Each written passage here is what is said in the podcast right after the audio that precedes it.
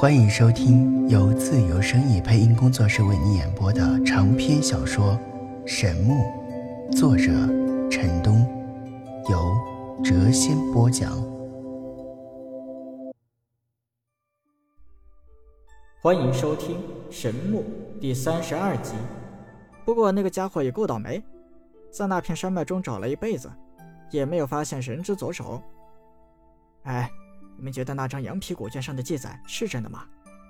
我怎么觉得像神话一般呢？神的故事当然是神话了。罪恶之城的土著居民都说这里曾发生过神战，当然年代太过久远，流传下来的都是一些不着边际的传说，没有丝毫有价值的线索。不过想来，那张羊皮古卷上的记载应该是真的。听闻大陆上的好多修炼者都已向这里赶来。不久的将来，罪恶之城一定会很热闹。是啊，不过也给我们的考核带来了麻烦。没想到神之间的战斗都已经过去数千年了，还引出这么大的风波。看着那片战场，光想想就让人心惊动魄呀！哎呀，我若是有那般神通啊，这天上地下谁能够阻我？做梦吧你！你若是有那么大的神通，你想去干嘛？呃，我要做的第一件事啊，便是向楚国大公主求婚。呃，传闻她可是一个倾国倾城的美女啊。旁边的几人是一阵大笑。呃，你们不要笑，那个楚月真的美若天仙，就是女人见到她也会动心的。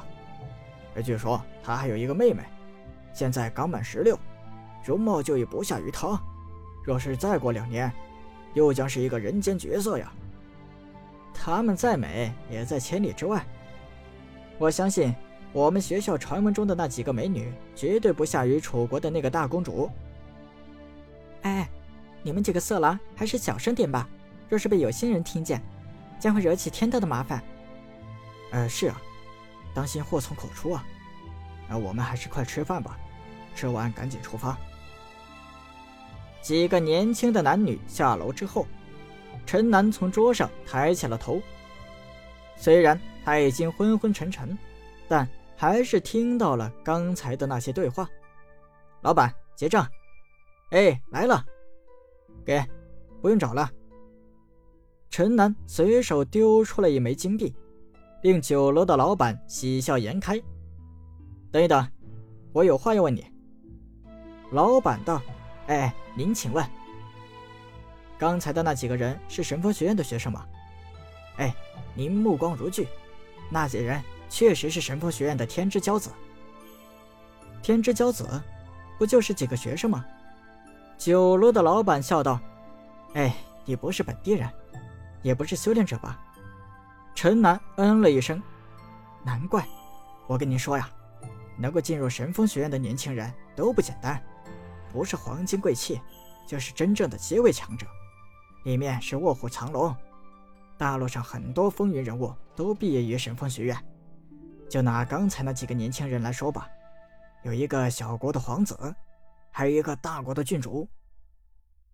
陈南摇摇晃晃地返回了客栈，进屋之后，他一头便倒在了床上。客栈房间的隔音效果不是很好。相邻房间里两个人的高声对话，清晰的传入了陈楠的耳中。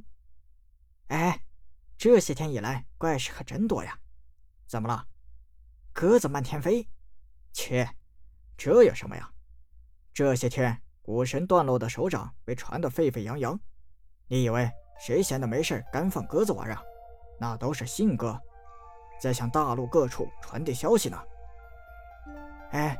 鸽子漫天飞也就算了，今天我居然看到一只老虎在天上飞，而你白日做梦吧你？什么白日做梦啊？你忘了昨天晚上的那声虎嚎，十有八九就是我看到的那头会飞的老虎，要不然城里怎么会有老虎出没呢？你你真的看到了一头会飞的老虎？千真万确，在城东那个方向。每隔一段时间，他就会出现一次。这个小恶魔竟然如此的招摇。陈南洗了一把脸，出了客栈，向城东走去。路过环城河时，他看见有五六个人正跌跌撞撞地跑上桥来。他拦住一人，问道：“哎，怎么了？”那个人道：“呃，城东出现了一头会飞的老虎，一个女孩骑在他的身上，正在抢劫呢。”什么？陈南惊讶地张大了嘴巴。他没有想到小公主竟然做起了抢劫犯。那个人一副惊吓过度的样子，说完之后便快速跑进了城中。在路上，陈南又遇见了几个遭遇劫匪的人。这些人有的比较惨，身上一片的焦黑，一看就是被小玉放闪电给电的。这个小丫头真是太胡闹了。远远的，他看见小公主穿着宽大的衣衫，蒙着面纱。骑在虎王身上，在空中飞来飞去。大姐，把你们的钱都交出来！地面上的几个人吓得是瑟瑟发抖，把身上的金币放在地上后，如见鬼了一般逃之夭夭。陈南感觉又好气又好笑啊！堂堂楚国的小公主，金枝玉叶，竟然干起了这种勾当。小魔，你在干嘛？哎呀！死败类来了，小玉，快飞高一些！小公主顾不得去捡地上的财物，命令小玉快速飞到了高空。小魔，你你居然在抢劫！你不怕传到你那个皇帝老子的耳朵里吗？臭贼，败类，恶棍，混蛋！小公主照例先是一顿臭骂，骂完之后才道：“我要穿衣，我要吃饭，我要住客栈。可是……”钱都在你那个混蛋手里，我没钱，当然要自己赚钱了。什么？你你这是在赚钱？你这是在抢劫，在犯罪，你知道吗？你没钱可以和我去要啊！我才不会去求你这个臭贼呢！我要自力更生，自食其力。拜托，你不要玷污“自力更生”“自食其力”这两个词好不好？你现在的行径和强盗匪徒有什么区别？胡说！我劫富济贫，没有总是赚钱。什么赚钱？直接说抢劫多干脆。我问你，你救济几个穷人了？还还没有看到穷人。走在这条路上的都是富翁。你，陈南真的是快无语了呀！好半天才道：“你你你够狠啊！居然没有放过一个人。臭贼，你快走啊！别耽误我赚钱。你你抢劫了那么多人，那些钱还不够花呀？不够，我的花销很大，而且我现在决定要打劫你，把你身上所有的钱都交出来。陈南一下子气乐了呀，笑道：“你这个小丫头想钱想疯了，居然想打劫我？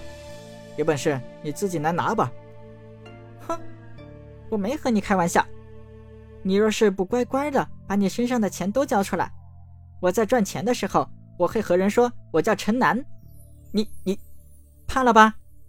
把钱通通的给我掏出来，怕你才怪！说着，陈楠弯下腰开始捡小公主的那些战利品。小公主在空中尖叫道：“败类，你无耻！你在干嘛？那是我赚的钱，不许动！快放下！”陈楠笑道。呃，我我最近手里头也比较紧，你就支援我一点啊！小公主气愤无比啊，骑着小玉在空中冲上冲下，对陈楠又是怒骂又是威胁：“死败类，你是强盗，你是小偷，你居然抢我的钱！我在赚钱的时候一定要先告诉别人我叫陈南。你要是敢那样说，到时候困身之地发作时可别来找我。”无耻下流卑鄙！我诅咒你进城之后就被小偷给摸身。小公主一番恶狠狠的诅咒后，骑着小玉如闪电一般向远方飞去，眨眼之间消失在了空中。陈南叹道：“哎呀，真是个令人头痛的小麻烦呐，居然干起了这种勾当，不知道他还会做出什么出格的事。不过真是奇怪啊，他为什么需要那么多的钱呢？难道是他想起了关浩努力挣钱的事？难道这个小恶魔也准备加入神风学院？难道这个学院真如外界传闻的那样卧虎藏龙？嗯，今天晚上我去看一看。本集已播讲完毕下集更精彩。